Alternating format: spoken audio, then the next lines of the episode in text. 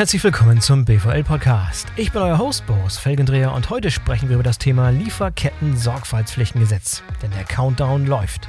Das LKSG tritt ja bekanntlich am 01.01.2023, also in ein paar Wochen schon in Kraft. Und wer von euch der Meinung ist, dass das Gesetz ja im ersten Schritt nur Unternehmen mit 3000 Mitarbeitern und mehr betrifft, der irrt. Denn gerade wenn ihr in der Logistik unterwegs seid, dann seid ihr immer auch mittelbare bzw. sogar unmittelbare Zulieferer von Unternehmen, die im ersten Schritt direkt betroffen sein können. Warum das so ist und was für Pflichten jetzt auf euch alle zukommen, das erfahrt ihr heute. Denn wir haben einen ausgesprochenen Experten zu dem Thema geladen. Dr. Lothar Harings ist Anwalt und Partner bei der Kanzlei Graf von Westfalen und leitet dort die Praxisgruppe Zoll und Außenhandel. Im Anschluss an mein Gespräch mit Lothar haben wir noch zwei weitere Gäste. Klaus Engel von Promatis und Jürgen Hindler von Oracle präsentieren uns die Ergebnisse einer Umfrage, die beleuchtet, wie gut der Wirtschaftsbereich Logistik eigentlich auf das Inkrafttreten des LKSG vorbereitet ist. Außerdem diskutieren wir, welche hilfreichen Tools und Anwendungen es gibt, mit der man das Lieferkettengesetz in der Praxis auch umsetzen kann.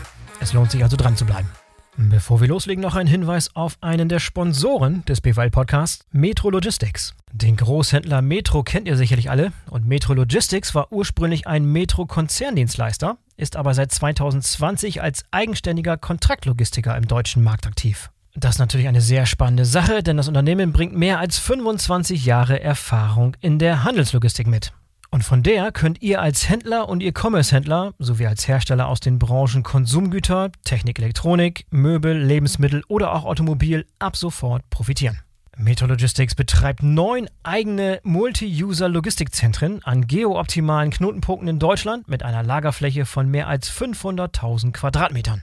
Angeboten werden Leistungen der Lager- und Distributionslogistik inklusive der Lebensmittellogistik mit sieben Temperaturzonen. Darüber hinaus steuert Metro Logistics als 4PL-Dienstleister auch die Beschaffungs- sowie Transportlogistik für verschiedene Handelsunternehmen. Und hinzu kommen attraktive Value-Added Services sowie Beratungsdienstleistungen. Also es lohnt sich auf alle Fälle mal vorbeizuschauen unter www.metro-logistics.de.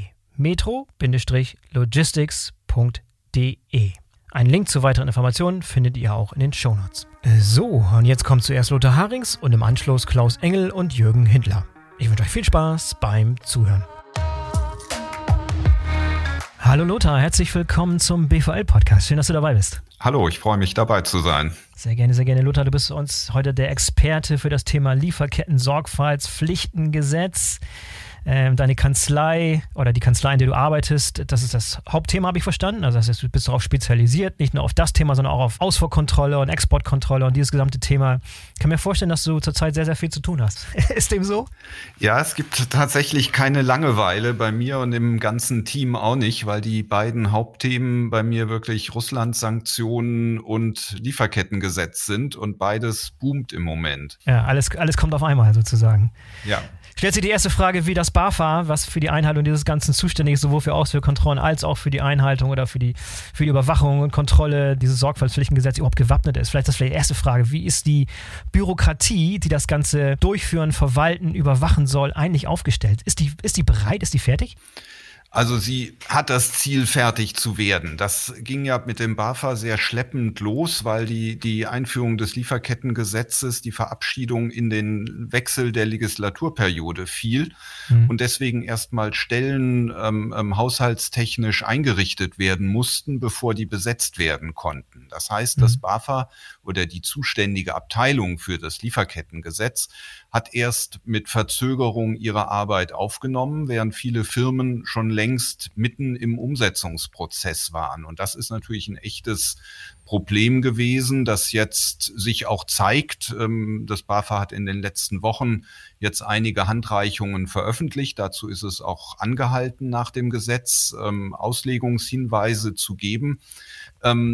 Aber teilweise mussten Entscheidungen schon früher getroffen werden über Risikoanalyse, wie gewichte ich bestimmte Dinge, ähm, wie wird der Jahresbericht ähm, erstellt. Dazu gibt's jetzt Handreichungen über 400 Fragen vom BAFA und da mussten sich viele vorher schon Gedanken machen. Also das ist unglücklich, Ähm, aber man muss jetzt damit umgehen. Also es hilft auch nicht, ähm, darüber hm. allzu laut zu jammern. Ja, und es gibt auch äh, so diverse Gerüchte, die kurierten, dass irgendwie das Ganze verschoben wird, dass es in Krafttreten verschoben wird, aus Grund der Tatsache, dass das BAFA nicht so weit ist oder dass es eben diese Sonder Sondersituation gibt aufgrund der Sanktionen in Russland und des Krieges und so weiter. Auch das ist leider nicht so, sondern pünktlich am 01.01.2023 tritt dieses Gesetz in Kraft, korrekt?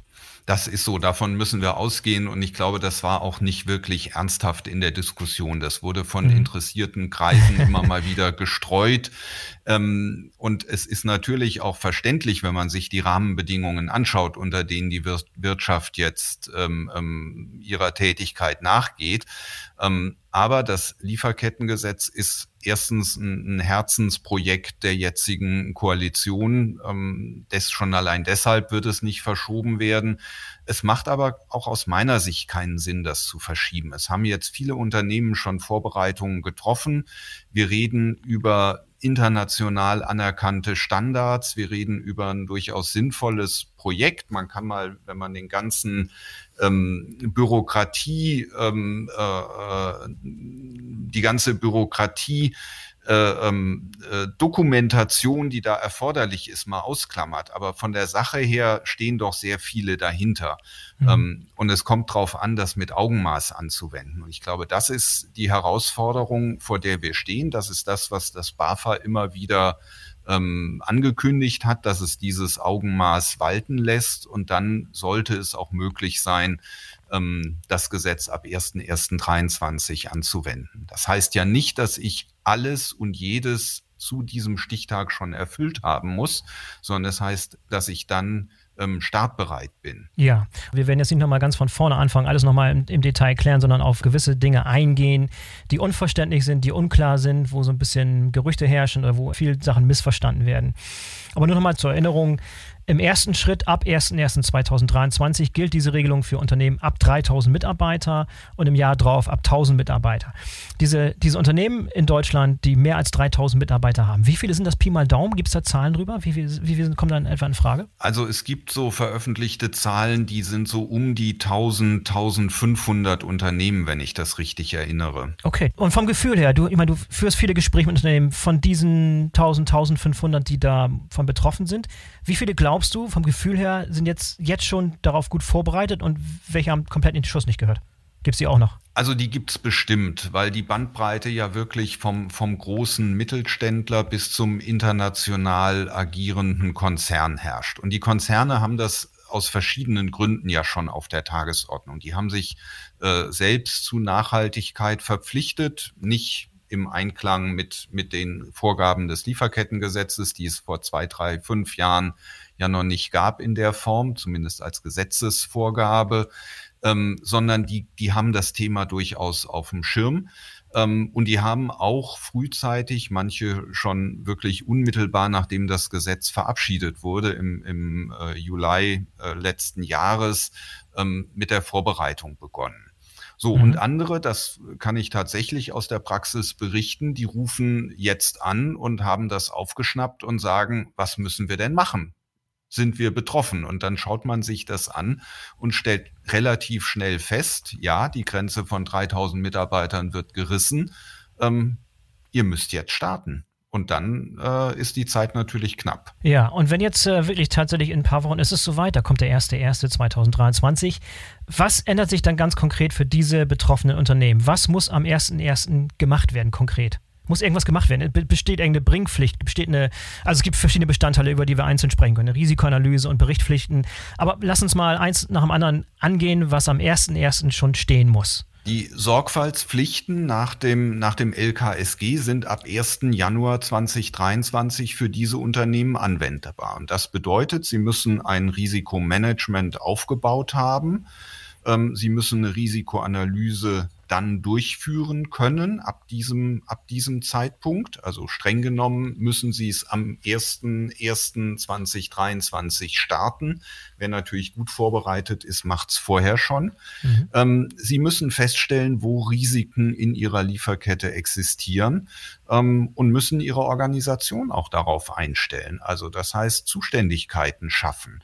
Das heißt ähm, Verträge anpassen, ähm, Code of Conduct. Also habe ich mich, verpflichte ich mich dazu, in meinem Verhaltenskodex auch diese Dinge umzusetzen und anzugehen. Das sind ähm, zunächst mal vielleicht nur Dokumente, die geändert werden müssen, aber diese Dokumente zeigen ja auch eine andere Haltung, die ich dazu einnehme und an der ich mich orientiere. Und daraus wachsen dann auch vertragliche Verpflichtungen. Also ich, das Lieferkettengesetz zielt ja darauf ab, diese Verpflichtungen in die Lieferkette weiterzutragen. Und deshalb ähm, muss ich eben auch mit meinen Zulieferern sprechen, muss äh, die verpflichten, auch ihrerseits de, die Vorschriften einzuhalten, äh, muss sie unterstützen, wo es notwendig ist.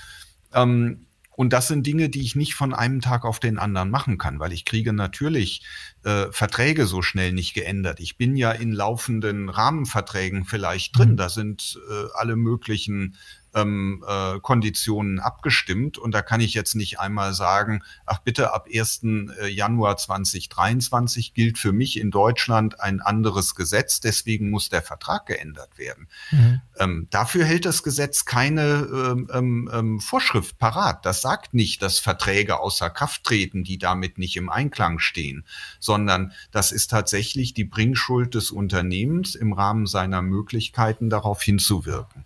Und dann muss man vielleicht eines sagen, es gibt äh, ähm, in dem Gesetz einen Begriff, der sich durch alle Vorschriften nahezu zieht, und das ist der Begriff der Angemessenheit.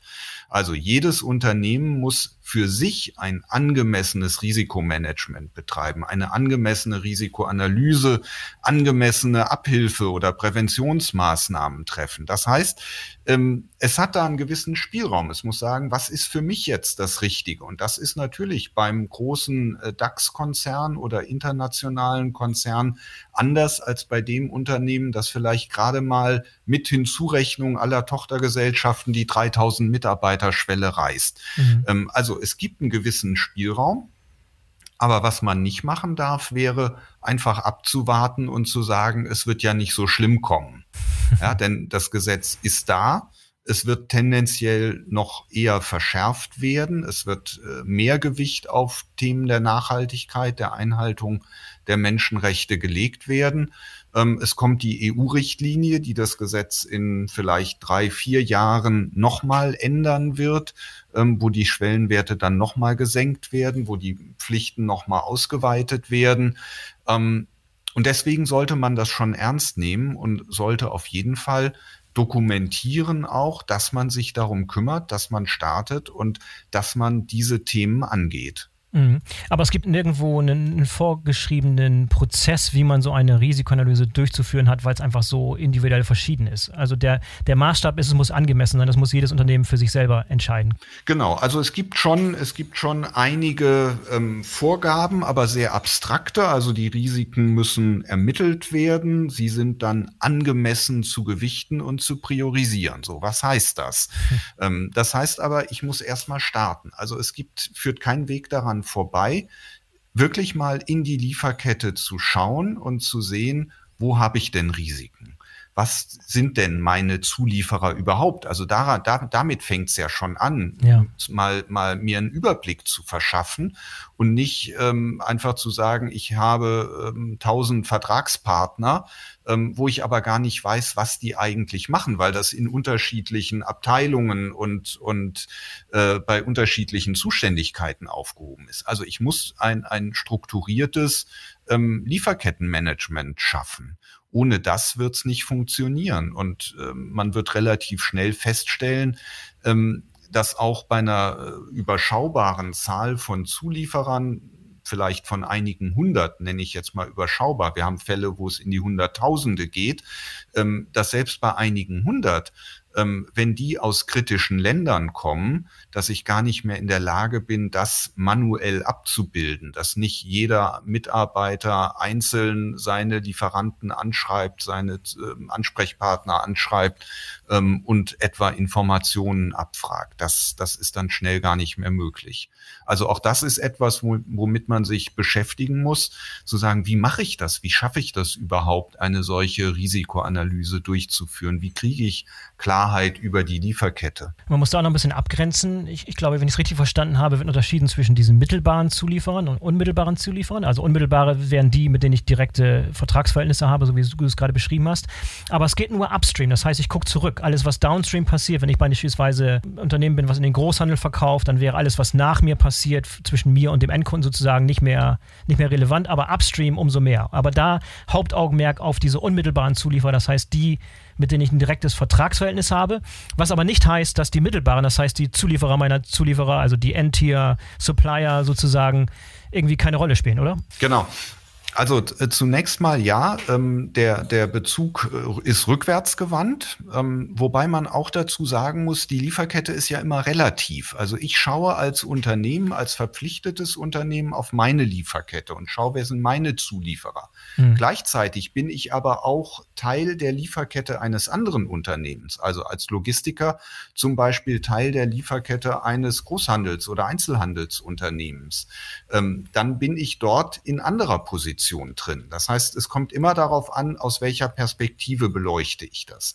Ähm, für mich muss ich tatsächlich differenzieren. Ich habe den, den vollen Umfang der Sorgfaltspflichten gegenüber den unmittelbaren Zulieferern. Und da gibt es äh, teilweise Diskussionen, wer ist Zulieferer? Ähm, ist jemand, der, der ähm, Dienstleistungen erbringt, der fällt unter den Zuliefererbegriff. Wenn das die Betriebskantine ist, kann man darüber streiten, ob der Zulieferer für den Produktionszweck des Unternehmens ist oder für, für, äh, für den Logistiker, für das Transportunternehmen. Es hängt nicht davon ab, dass die Kantine funktioniert. Praktischer Tipp ist aber, diese Diskussion gar nicht zu führen, sondern tatsächlich alle ähm, Vertragspartner einzubeziehen in die Prüfung, ähm, damit man sich solche schwierigen rechtlichen Abgrenzungen spart. Die kann man dann in einem Bußgeldverfahren vornehmen, wenn man tatsächlich belangt werden sollte. Ähm, so, und dann muss ich tatsächlich meine unmittelbaren Zulieferer vollständig erfassen. Ähm, und das Gesetz bleibt etwas vage im, in, der, in dem Hinblick, ähm, wie gehe ich mit diesen mittelbaren Zulieferern um? Da gibt es die, die Kernnorm, ist der Paragraph 9, der sagt, liegen tatsächliche Anhaltspunkte vor, die eine Verletzung für möglich erscheinen lassen, also eine Verletzung der geschützten Rechtspositionen für möglich erscheinen lassen, dann muss ich auch gegenüber den mittelbaren Zulieferern tätig werden. Ähm, und diese Anhaltspunkte kann ich jetzt etwa über ein Beschwerdeverfahren bekommen. Die kann ich aus der Presse bekommen, aus Hinweisen. Äh, die kann ich aus Antworten meines unmittelbaren Zulieferers bekommen. Wenn ich feststelle, mein unmittelbarer Zulieferer ist in Deutschland ansässig, aber er bezieht Produkte aus China, aus Myanmar, aus Iran, aus Russland, mhm. mhm. ähm, dann habe ich Risikoländer dabei, ähm, wo ich sagen muss, da muss man vielleicht mal hinschauen. Ähm, so, und wenn ich dann weiß, ein bestimmtes seltene, bestimmtes seltene Erde zum Beispiel ähm, wird aus China importiert ähm, und es gibt massive Hinweise in den Medien, nicht nur vereinzelte Berichte, sondern sehr konkrete Hinweise, dass es in einer bestimmten Region zu Menschenrechtsverletzungen kommt, dann muss ich auch reagieren, dann muss ich handeln und dann muss ich entweder, wenn ich den mittelbaren Zulieferer kenne, den direkt ansprechen oder über den unmittelbaren Zulieferer und mit dem gemeinsam einen Plan entwickeln, wie ich diese äh, Verletzungen abschaff, ab, abstellen kann. Das heißt, eine Risikoanalyse am, am, Anfang des Jahres reicht überhaupt gar nicht aus, weil sich so viel so dynamisch ändert. Neue Konfliktherde kommt dazu, neue Skandale werden aufgedeckt. Das heißt, ich muss im Prinzip immer auf der Hut sein und dann entsprechend äh, mich anpassen, weil ich mir sonst in, in Risikosituationen begebe, richtig? Genau, das ist ein fortlaufender Prozess. Also ich mhm. kann jetzt nicht sagen, ich habe das einmal gemacht, dann klappe ich das Buch zu und nehme es im nächsten Jahr wieder, wieder heraus, ähm, sondern ich muss mindestens einmal im Jahr die Risikoanalyse machen, aber zusätzlich eben anlassbezogen, wenn sich etwas ändert. Und das kann sein, dass ich einen neuen Zulieferer bekomme, den ich noch gar nicht berücksichtigt habe ähm, in der ersten Risikoanalyse. Es kann sein, dass ich neue Dienstleistungen, Produkte beschaffe, die auch nicht berücksichtigt waren, oder dass sich eben die Umstände ändern, dass jetzt Bürgerkrieg in einem Land ist, dass es tatsächlich Hinweise in den Medien auf bestimmte Formen von Zwangsarbeit gibt, dann muss ich reagieren und muss tätig werden. Und das muss ich natürlich auch dokumentieren, denn wir dürfen ja nicht vergessen, es geht ähm, nicht nur darum, diesen Werten und Rechtspositionen Geltung zu verschaffen, sondern es geht auch darum, Gesetze einzuhalten, die Bußgeld bewährt sind und äh, wo ich auch überprüft werde. Es wird auch ähm, Prüfungen geben vom BAFA durch das BAFA, die äh, schauen, inwieweit Unternehmen die Anforderungen des Gesetzes tatsächlich umgesetzt haben. Das heißt, ich muss diese Risikoanalyse dem BAFA mitteilen und dann auf Anfrage auch beweisen können oder wo da liegt meine, mein, meine Pflicht dort? Ja, das ist tatsächlich die Herausforderung. Also ich bin nicht verpflichtet, sozusagen fortlaufend mitzuteilen. Ich muss ähm, einmal jährlich, vier Monate nach Abschluss des Geschäftsjahres, muss ich einen Jahresbericht beim BAFA einreichen als verpflichtetes Unternehmen. Den muss ich gleichzeitig auch veröffentlichen auf der, auf der Homepage. Hm. Ähm, das heißt, es findet auch eine externe Kontrolle statt. Ähm, und in, dem, in diesem Bericht muss ich tatsächlich auflisten, ob ich Risiken festgestellt habe. Wenn ich keine festgestellt habe, äh, gibt es einen verkürzten Bericht, der dann nur sagt, es sind keine Risiken festgestellt worden. Wenn ich welche festgestellt habe, muss ich darüber berichten und muss auch sagen, wie ich reagiert habe. So, das ist die eine Seite. Und die andere Seite ist die Retrospektive wenn eine solche Prüfung durch das BAFA stattfindet, wir kennen das eben jetzt auch schon aus dem Außenwirtschaftsrecht, dem Zollrecht oder dem Steuerrecht, wo es ja auch solche ähm, Prüfungen gibt, dann muss ich damit rechnen, dass vielleicht im Jahr 2026 eine Prüfung stattfindet ähm, und der Prüfer einen Vorgang aus dem Jahr 2023 nachvollziehen will und sagen will, wie haben Sie denn auf diese Hinweise reagiert? Und dann mhm. reicht natürlich nicht dieser Jahresbericht aus, sondern dann muss ich tatsächlich ja ähm, in der Lage sein zu sagen, was habe ich an Maßnahmen ganz konkret unternommen. Und ich muss auch in diese Dokumentation dann einsteigen können. Das ist nochmal eine, eine zusätzliche Herausforderung. Dann ist ja wahrscheinlich diese Veröffentlichungspflicht im Zweifel für viele Firmen noch viel riskanter als diese, die, die Gefahr vom BAFA überwacht zu werden. Denn wenn ich tatsächlich da meine, meine Risikoanalyse und die Abhilfe, die ich geschafft habe, beziehungsweise meine Unterhaltung, die ich gehabt habe mit den betroffenen Lieferanten und so weiter auf meiner Website Webseite veröffentlichen muss, dann kann man sich vorstellen, dass da investigative Journalisten und NGOs da durchforsten und sich da die Dinge rauspicken und mir im Zweifel daraus wirklich ein, äh, eine PR-Story und einen Shitstorm basteln, oder? Das ist das größere Risiko aus meiner Sicht, wenn ich jetzt äh, pragmatisch denken würde aus Sicht des Unternehmens. Ja, das, also das kann man jetzt schon vorhersagen, dass das so ist. Es werden sicherlich auch Wettbewerber die Berichte mit Interesse lesen. ähm, aber ähm, es wird darauf ankommen, natürlich einerseits die rechtlichen Vorgaben zu erfüllen, andererseits eben aber auch nicht mehr als das unbedingte Minimum da hereinzuschreiben. Ich bin ja auch verpflichtet, ähm, Geschäftsgeheimnisse zu schützen. Ich kann ja nicht ohne weiteres alles offenbaren. Das heißt, ähm, ich muss sehr genau hinschauen, ähm, ob ich, ob ich bestimmte äh, Namen, Regionen nennen kann, ob dadurch dann äh, mhm. individualisiert wird, wer tatsächlich dahinter steckt.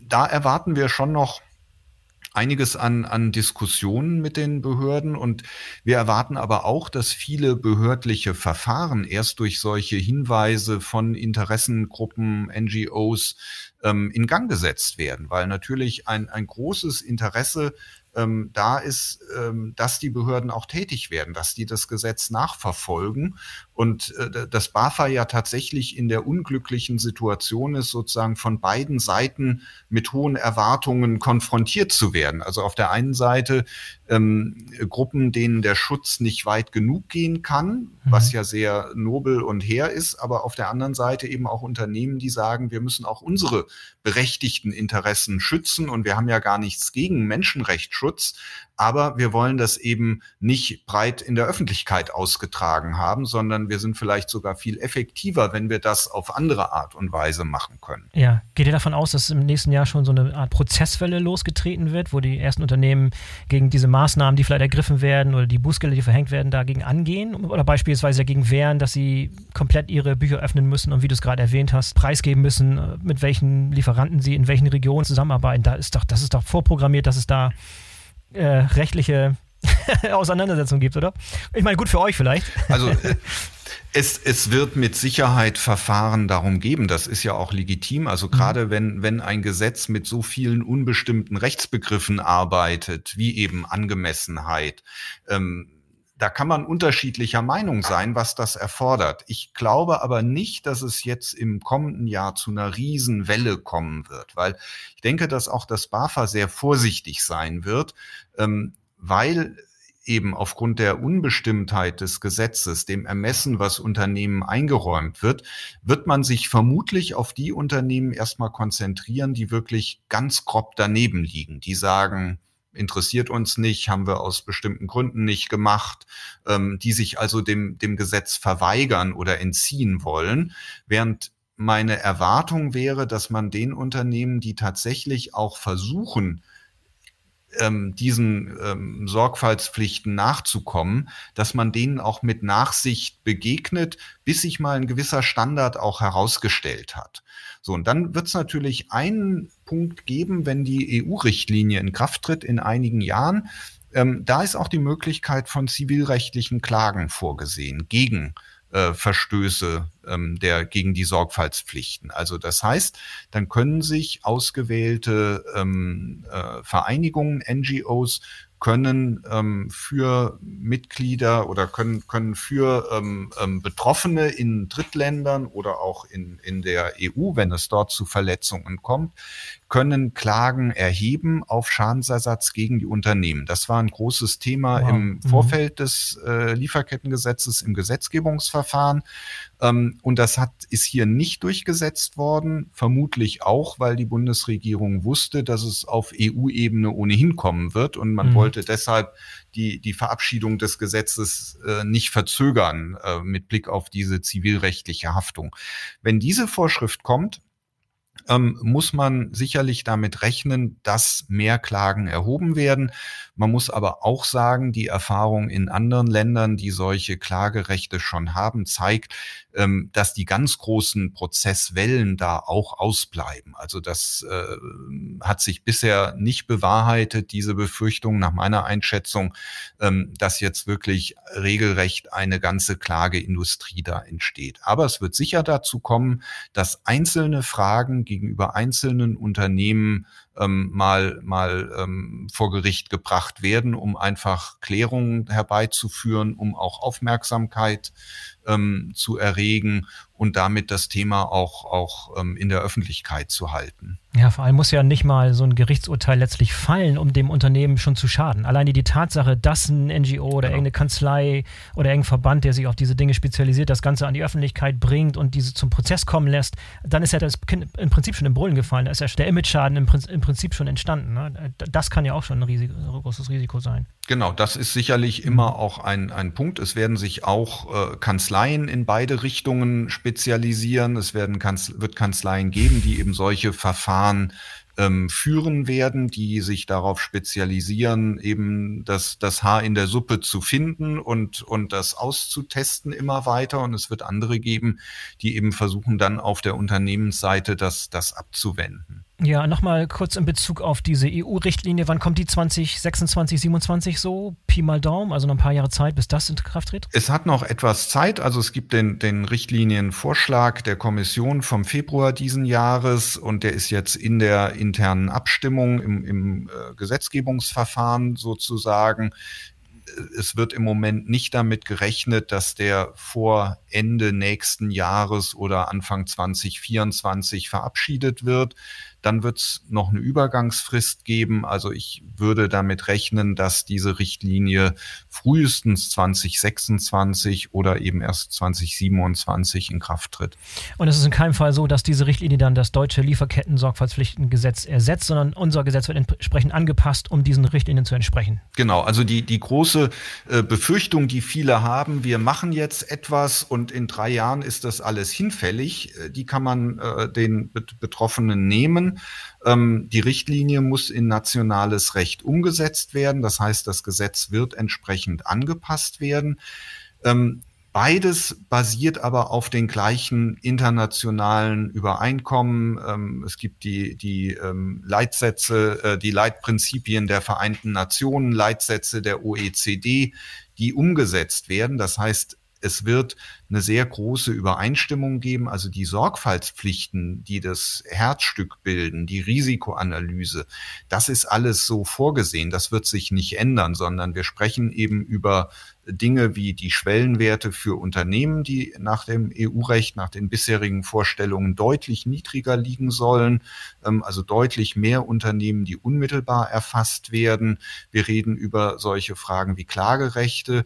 Wir reden über Klimaschutz, der, der im, äh, im Lieferkettengesetz fehlt, in der EU-Richtlinie ausdrücklich adressiert wird als Verantwortung der Unternehmensleitung, also auf einer anderen Ebene. Ähm, da sind Themen drin, dass die Vergütung der Unternehmensführung ähm, an Nachhaltigkeitszielen orientiert sein muss. Ähm, aber die Grundstruktur der Sorgfaltspflichten, die wird sich nicht ändern. Und auch nochmal zurück zu dieser Staffelung, dass jetzt im ersten Schritt die großen Unternehmen über 3000, im zweiten Schritt ab nächsten Jahr dann oder übernächsten Jahr die Unternehmen ab 1000 Mitarbeiter betroffen sind. Ist da der Gedanke, dass man den, den kleineren ein bisschen mehr Zeit einräumt? Oder ist der Gedanke auch, dass man sich dieses Jahr, das erste Jahr erstmal nimmt, um daraus zu lernen und das Gesetz auch im Laufe der Zeit, im Laufe dieses Jahres anzupassen oder ist das nicht zu erwarten? Also es ist tatsächlich beides vorgesehen. Es ist vorgesehen, dass auch das Gesetz überprüft wird, ob es sozusagen den Praxistest besteht. Ähm, aber in erster Linie ging es sicher darum zu sagen, wir wollen kleinere Unternehmen ähm, nicht dem gleichen zeitlichen Druck aussetzen, denn das Gesetz ist schon mit, mit großer Wucht, sage ich mal, durchgesetzt worden und die Zeit äh, für die Vorbereitung ist doch denkbar knapp. Also anderthalb Jahre für ein so ähm, komplexes Regelwerk, ähm, das eben gerade Konzernunternehmen vor, vor enorme Herausforderungen stellt, weil es ja teilweise sogar ausländische Tochtergesellschaften mit einbezieht. Ähm, das ist schon äußerst knapp bemessen und deswegen ist es sicherlich angebracht, ähm, kleinere Unternehmen hier etwas zeitlich zu entlasten. Das macht die EU-Richtlinie übrigens auch. Die hat auch zwei Schwellenwerte und ähm, will auch den kleineren, Richtli äh, kleineren Unternehmen nochmal zwei Jahre Übergangszeit zusätzlich einräumen. Aber eins, eins der Fazite ist ja, es wird nie wieder zu einer alten Situation zurückkehren. Das heißt, die Gesetzgebung wird jetzt ganz hart werden. Es werden immer mehr von solchen Regelungen und solchen Standards etabliert werden, den Unternehmen folgen müssen und es drohen harte Konsequenzen. Ich glaube, die Genie ist out of the bottle sozusagen. Das wird nicht mehr rückgängig gemacht. Das heißt, auf diesem Pfad bewegen wir uns jetzt. Und je früher man anfangen, desto besser. Das wäre jetzt so mein, mein erstes Fazit wahrscheinlich. Also das teile ich auf jeden Fall und vor allen Dingen, man darf ja auch nicht übersehen, äh, das hatten wir eingangs gesagt, das Gesetz gilt ja nicht nur für diese betroffenen Unternehmen, sondern es hält die ja an, das in ihren Lieferketten umzusetzen. Das heißt, viele Unternehmen, die kleiner sind, 100 Mitarbeiter, 50 Mitarbeiter haben, die aber in der Lieferkette eines Großen drin sind. Die ja, kriegen jetzt schon Post, die müssen jetzt schon anerkennen, dass sie bestimmte Dinge machen. Und die müssen sich auch überlegen, wie gehen wir damit um. Das Einzige, was für die eben nicht gilt, ist, dass sie unmittelbar ähm, ähm mit Bußgeldern belangt werden können oder dass sie diesen Bericht veröffentlichen müssen. Aber die ganzen materiellen Pflichten kommen da häufig genauso an und es tun also alle Unternehmen gut daran, sich damit zu beschäftigen und zu, zu äh, aufzustellen und zu entscheiden, wie gehen wir damit um? Gehen wir das proaktiv an oder lassen wir uns treiben von, von unseren Kunden? Und das ist eben meistens die, die schlechtere Variante. Ja, und im Zweifel reicht es mir nicht, wenn ich nicht belangt werden kann, wenn ich einem großen Abnehmer, einem großen Kunden wie einem VW oder einem BMW oder einem Siemens sagen muss, sorry, äh, ich kann keine Auskunft geben, dann bin ich halt raus als, als Lieferant. Ne? Von daher bin ich sowieso schon mitgegangen, mitgefangen sozusagen. Ja, weitere Ratschläge, die du und, und vielleicht ein Fazit, äh, dass du jetzt Unternehmen mit auf den Weg geben kannst, auch im Hinblick auf die Gespräche, die du regelmäßig hast, wo du merkst, da ist noch Nachholbedarf, da sind Missverständnisse, noch irgendwas, was wir nicht besprochen haben, was du noch unbedingt loswerden willst an die, an die Zuhörer heute. Also ähm, Fazit und, und Appell gleichermaßen, die Augen nicht verschließen, sondern das angehen.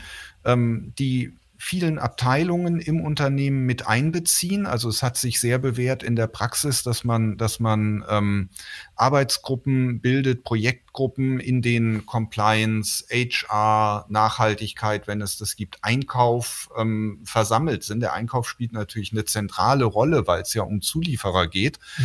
ähm, in erster Linie. Also die Mitarbeiter mitnehmen. Ich stelle fest, dass die Mitarbeiter, die in solchen Gruppen arbeiten, unglaublich motiviert sind, weil sie auch das Gefühl haben, für, für was Gutes äh, sich einzusetzen.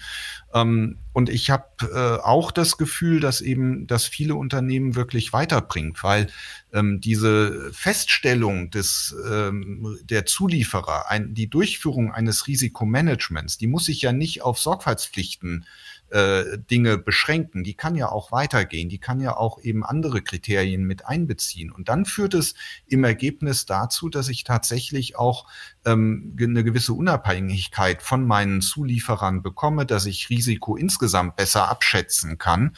Und äh, das ist ja etwas, was wir aus den letzten beiden Jahren vielleicht gelernt haben, dass wir äh, schauen müssen, Risiken besser zu erkennen, frühzeitig zu erkennen ähm, und auch Alternativen zu haben. Also Stichwort Resilienz der, der Lieferkette. Und wir müssen uns darauf einstellen, dass vielleicht zum Schluss, dass die Lieferkette eben insgesamt transparenter werden wird. Also es wird in den nächsten Jahren mehr Transparenz in der Lieferkette geben, ob wir das wollen oder nicht. Der, der Zug fährt dahin. Ja, Tolles Schlusswort. Lothar, vielen Dank für diese kurzen, sehr prägnanten, sehr hilfreichen, geballten Informationen. Ich habe das Gefühl, als wenn wir noch viel, viel von dir hören werden in den nächsten Jahren.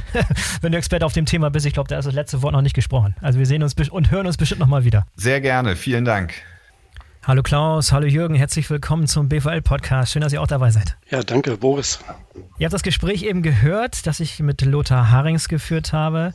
Erste Reaktion dazu? Was ist bei euch besonders hängen geblieben? Jürgen, vielleicht fangen wir bei dir an. Ja, lieben gerne. Also ich sehe es ähnlich wie der, äh, der Lothar. Die Unternehmen, die sich momentan äh, mit dem Lieferketten-Sorgfaltspflichtengesetz, ein langes Wort, auseinandersetzen, sind in einem komplexen Projekt gefordert. Es ist wirklich eine Komplexheit, die mhm. dort gefordert ist. Es gibt aber immer noch Unternehmen, die sich mit dem Thema noch gar nicht wirklich auseinandergesetzt haben. Mhm. Ja, mhm. und das, was der Lothar ja eigentlich auch äh, rübergebracht hat. Ergänzend würde ich dann nochmal eins mit einbringen, dass es die Unternehmen gibt, die quasi in dem zweiten Schritt betroffen sind. Die Unternehmen, die ab 1000 Mitarbeiter haben. Und das ist auch die Mehrheit hier in Deutschland. Wir sprechen über eine Anzahl zwischen 4500 und 5000 Unternehmen, die das betrifft. Das mhm. heißt letztendlich, das ist eine Bugwelle. Mhm. Ja? Mhm. Und im Grunde müssten diese Unternehmen, und teilweise sind sie auch schon dabei, äh, sich ähm, mit diesem Thema auseinanderzusetzen. Ja, und was ich dann dazu fügen würde, wäre meine Einsicht, dass gerade wenn du über den Wirtschaftsbereich Logistik beispielsweise sprichst, dann bist du immer Teil der Lieferkette eines anderen Unternehmens. Und die meisten Logistikdienstleister in Deutschland betreuen auch diese großen Kunden, die über 3000 Mitarbeiter haben.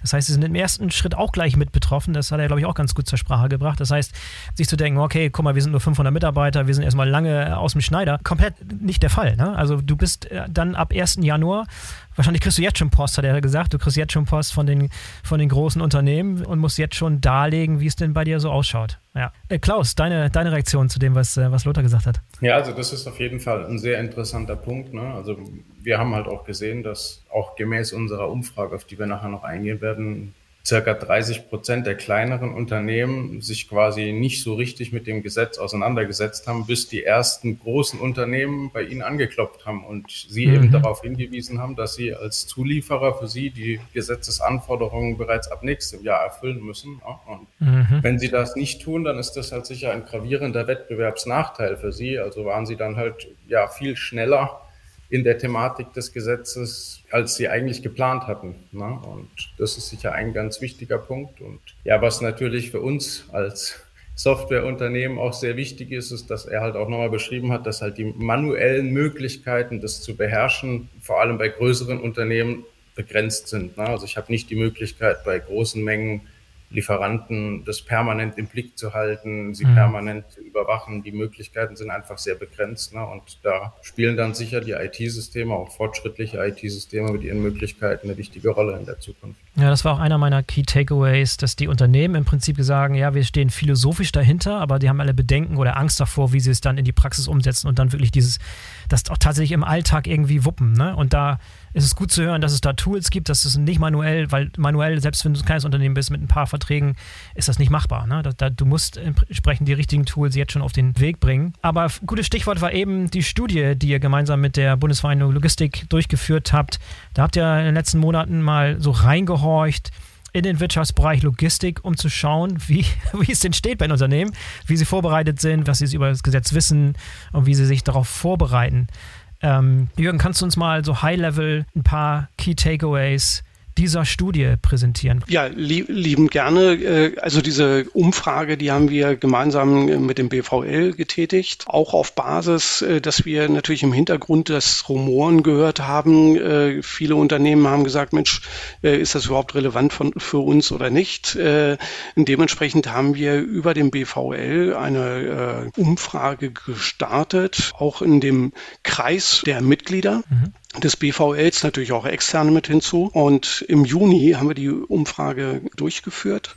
Äh, wir haben binnen vier Wochen 115 Rückmeldungen bekommen, also von Unternehmen. Mhm. Und das war ein, ein bunter Strauß an Unternehmen, die sich gemeldet haben, ein Mix äh, aus verschiedenen Branchen und Unternehmensgrößen. Ein paar Kennzahlen dazu. Das haben sich 20 Prozent der Befragten gemeldet. Die waren aus Großunternehmen, größer 10.000 Mitarbeiter. 12 äh, Prozent äh, aus Großunternehmen über 3000 Mitarbeiter. Aber was nicht ganz unrelevant ist, äh, auch 23 Prozent von Unternehmen, die größer 500 Mitarbeiter sind, bis zu 3000 Mitarbeiter haben. Was letztendlich auch interessant war, die Erkenntnis aus dieser Befragung, ist, dass 63 Prozent dieser Befragten das Lieferketten-Sorgfaltspflichtengesetz kannten beziehungsweise teilweise kannten. Hervorheben kann man äh, durchaus, dass gerade im Bereich Industrie und Handel dort der Kenntnisstand äh, schon äh, relativ groß war und im Bereich der Transport- und Logistikbranche halt eher weniger. Was eigentlich auch nochmal so sehr interessant war für uns, äh, auch gemeinsam äh, quasi auch den, für den BVL, ist der direkte Umsetzungsstatus gewesen. 24 Prozent der Großunternehmen, also größer als 3000 Mitarbeiter, die letztendlich ab dem 1.1.23 letztendlich äh, betroffen sind, waren schon in der Umsetzungsphase. 32 Prozent der großen und mittleren Unternehmen waren bereits in der Planungsphase. Wir müssen ja immer so Stichtag nehmen, Mitte des Jahres. Ja? Mhm, äh, das heißt aber im Kehrschluss auch, dass viele Unternehmen eigentlich immer noch äh, äh, nicht wissen, was sie machen sollen, mhm. gemäß der Umfrage. Herausheben kann man durchaus, dass gerade aus der Branche Verbrauchs- und Gebrauchsgüter die Unternehmen sehr weit vorne waren mit dem Stand der Projekte. Im Bereich Automotive, Maschinenbau war man in der Planungsphase noch. Und äh, ein wesentlicher Punkt, der für uns auch nochmal interessant war, herauszubekommen, wo die Unternehmen Herausforderungen sehen, in der Planung, aber auch in der Umsetzung äh, des Projektes. Und äh, weitestgehend konnte man heraushören, dass in der organisatorischen Abwicklung von Lieferanten, Lieferanteninformationen und die Zertifizierung von Lieferanten äh, letztendlich die meistgenannten Punkte waren aller Befragten. Das spiegelt letztendlich auch das wider, was Lothar sagt, ja, die Komplexheit in diesen mhm. Prozessen. Einmal hast du den, äh, die Prozess, Inhouse-Prozessabwicklung, Verträge aufsetzen, neu ordnen. Du musst die Lieferanten gegebenenfalls neu einbinden. Wie machst du das? Jetzt kommen wir quasi auch in die Richtung äh, der Realisierung. Äh, wie mache ich das mit den bestehenden Systemen, die ich habe? Weil manuell ist dieses gar nicht mehr möglich. Und was halt letztendlich nochmal ganz interessant war, dass im Grunde alle die äh, also den Nutzen einer IT-Lösung sehen und es ist auch sehr gefragt, ein IT-System dafür zu nutzen aber die meisten Unternehmen letztendlich sich noch für keine Lösung entschieden haben. Mhm. Und hier stellt sich für mich die Frage, woran liegt das? Ich könnte mir vorstellen, das, was Lothar ja auch gerade berichtet hat, man ist gerade dabei, Prozesse aufzusetzen, man ist dabei, die Risikoanalyse zu äh, verifizieren, die Compliance-Regeln in eine Richtung zu bringen. Aber das Problem ist viel schichtiger in dem Augenblick. Aus meiner Sicht äh, müsste es Dinge geben, die letztendlich einmal die Compliance darstellen und auf der anderen Seite natürlich die Prozesse, Transaktionen kontrollieren, die tagtäglich passieren. Mhm. Sprich, auch was Lothar gesagt hast und du auch, äh, die Schaffung einer transparenten Supply Chain. Das ist das A und O. Ja. Was glaubst du denn, woran das liegt, dass noch so viele betroffene Unternehmen unentschlossen sind? Meinst du, dass die dass es eine vorherrschende Meinung ist, dass man die Probleme auch ohne IT lösen kann? Oder liegt es mehr daran, dass sie sich, dass sie keinen guten Überblick über die verschiedenen Anbieter haben, die Möglichkeiten, die existieren? Was ist deiner Meinung nach die Ursache dort? Also man kann in dieser Umfrage auch ersehen, dass die beteiligten Abteilungen, die das, äh, das Projekt umsetzen, äh, aus dem Einkaufsbereich kommen, aus der Logistik und aus der Rechtswissenschaft. Mhm. Äh, IT ist in diesen Projekten ähm, Stand Juno äh, nur bedingt integriert. Das mhm. kann ein Thema sein.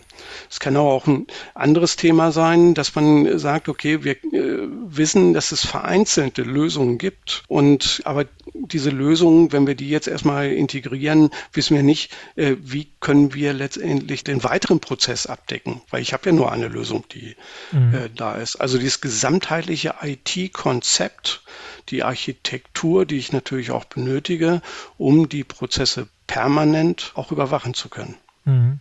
Klaus, vielleicht äh, an, an, dich gefragt. Ich meine, ihr seid tagtäglich mit Unternehmen, setzt ihr zusammen, die sich solche Lösungen anschauen, die es richtig machen wollen, die sich ein Bild machen wollen, die was implementieren wollen.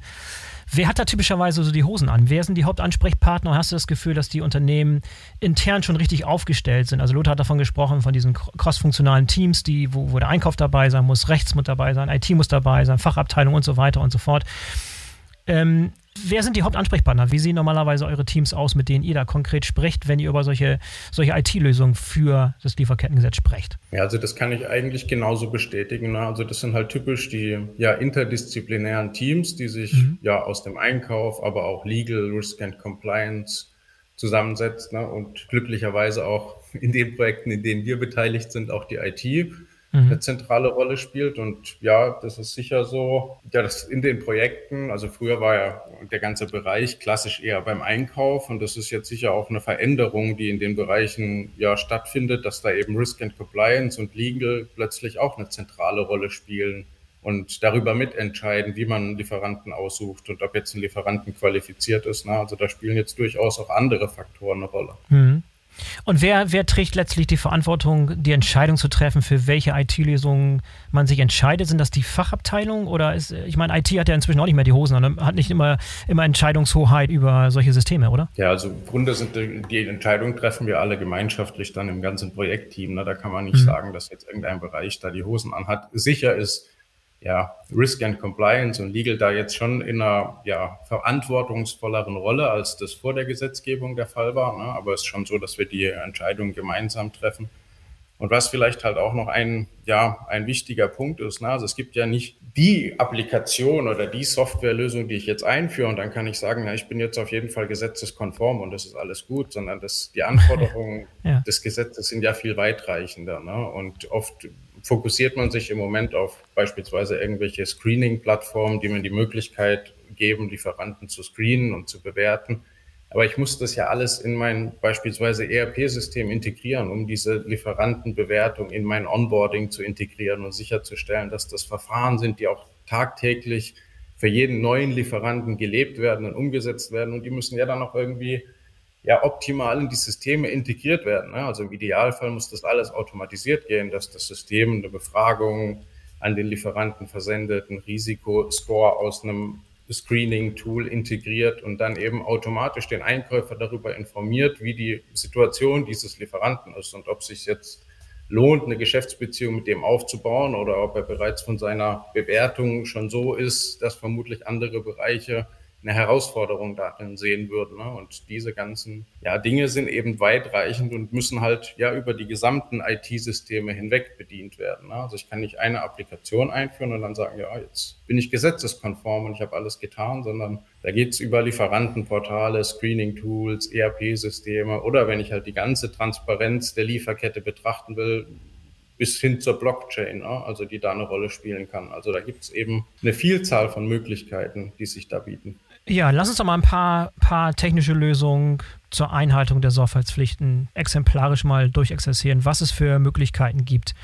So Dinge, die klassischerweise in Frage kommen. Was sind die verschiedenen Möglichkeiten? Wir können sicherlich nicht alles in der, in der Gänze hier heute beschreiben, aber so die wichtigsten Applikationen, die wichtigsten Lösungen, die man sich mal angeschaut haben sollte. Ja, also was sicher eine viel größere Bedeutung einnehmen wird, ist die gesamte Lieferantenqualifizierung. Ne? Und da gibt es eben Tools, auch Bestandteile des ERP-Systems, die die Supplier Qualification da gezielt vorantreiben und da Prozesse integrieren. Und ein wichtiger Bestandteil mit dem sich jetzt erfahrungsgemäß auch die meisten Unternehmen tatsächlich auseinandersetzen, sind eben solche Screening-Tools, die eben meine Lieferanten bewerten, beispielsweise dann automatisch einen Risk-Score zurückgeben, den ich dann dem Einkäufer anzeigen kann und der auch in automatische Bewertungen einfließen kann. Das ist so das, mit dem sich die Unternehmen im Moment aktiv auseinandersetzen. Das ist eben auch genau das, was halt manuell die größte Herausforderung bildet, ne? weil es reicht ja nicht, dass ich das einmalig tue. Also die Gesetzesanforderung sieht zwar vor, dass ich es ja einmal jährlich mindestens mindestens tun muss, aber ich soll ja auch proaktiv auf alle Veränderungen reagieren. Ne? Und wenn ich jetzt mehrere tausend Lieferanten habe, ist es mir natürlich nicht mehr möglich, irgendwelche Veränderungen da permanent zu monitoren. Ne? Und das übernehmen dann genau diese Systeme und geben dann eine Rückmeldung beispielsweise an den zuständigen Einkäufer, dass sich bei einem Lieferanten jetzt ein negatives Ereignis ereignet hat, beispielsweise ein Umweltvergehen oder was dergleichen, ne? was dann dazu führt, dass eben das Rating sich verschlechtert und vielleicht überdacht werden muss, ob man in der Situation noch weiter Geschäfte mit diesem Lieferanten treiben sollte. Ne? Aus, aus den Erfahrungen der Projekte zeigt sich halt auch, dass da jetzt die Datenqualität, die ich für meine Lieferanten im System habe, eine tragende Rolle spielt, ne? weil die ganzen Tools, die tun das ja nicht umsonst. Ne? Also ganz oft ist es eben so, dass ich pro Screening-Abfrage bezahle ne? und da ist es natürlich dann für die Unternehmen auch wichtig, die Abfragen auf das Wesentliche zu konzentrieren. Ne? Und dafür ist halt die Datenqualität der Lieferanten im ERP-System entscheidend. Ne? Also ich will beispielsweise nicht für jeden Vermieter, bei dem ich jetzt was gemietet habe, ein Screening kosten richtig starten, sondern mich interessieren halt eher die Unternehmen, die auf Basis der Warengruppen oder der Produktionsstandorte ein gewisses Risiko wirken. Ne? Und das mhm. muss halt die Datenqualität des Systems hergeben. Und ganz oft sehen wir halt auch, dass beispielsweise noch ja, Lieferanten aktiv sind, mit denen aktiv gar keine Geschäftsbeziehung mehr besteht vielleicht. Ne? Und die möchte ich natürlich auch nicht kostenpflichtig screenen, mhm. weil mir das als Unternehmen natürlich nichts helfen würde. Und das sind halt so ja, ich würde mal sagen, Housekeeping-Tasks, die wir jetzt als Vorarbeit in vielen Projekten sehen, die da eben erfolgen müssen. Aber es tut sich auf jeden Fall viel in dem Bereich. Ne? Ja, diese Qualifizierungsplattformen, diese externen Plattformen, über die du sprichst, in, inwiefern sind die dann in mein System angebunden? Was, äh, was ist das für ein Aufwand, um diese externen Plattformen in meine existierende Systemlandschaft zu integrieren? Also die meisten der Anbieter bieten inzwischen Schnittstellen, die bereits vordefiniert zur Verfügung stehen, die wir aus unterschiedlichen ERP-Systemen ansprechen können. Ne? Und mhm. dann ist es im Normalfall so, dass wir gewisse ja, Parameter dort mitgeben müssen, die wir eben auch zwingend in den Systemen des Kunden, also vor Ort haben müssen, ne, um den Lieferanten eindeutig zu identifizieren. Und das ist dann oft auch eine Aufgabe für die Fachbereiche. Ne. Da spielen halt auch Dinge wie zum Beispiel die Website eine Rolle dass wir den Lieferanten eindeutig identifizieren können. Das ist jetzt eher klassisch sowas, was im ERP-System nice to have ist, ne? weil da niemand die Website des Lieferanten braucht. Aber natürlich für die Tools sind es natürlich wichtige Informationen. Und ja, dann übergeben wir halt gewisse Informationen über eine Schnittstelle an dieses Tool und erhalten dann ganz oft einen Risk Score zurück. Und diese Screening-Tools entscheiden dann oft eigenständig, ob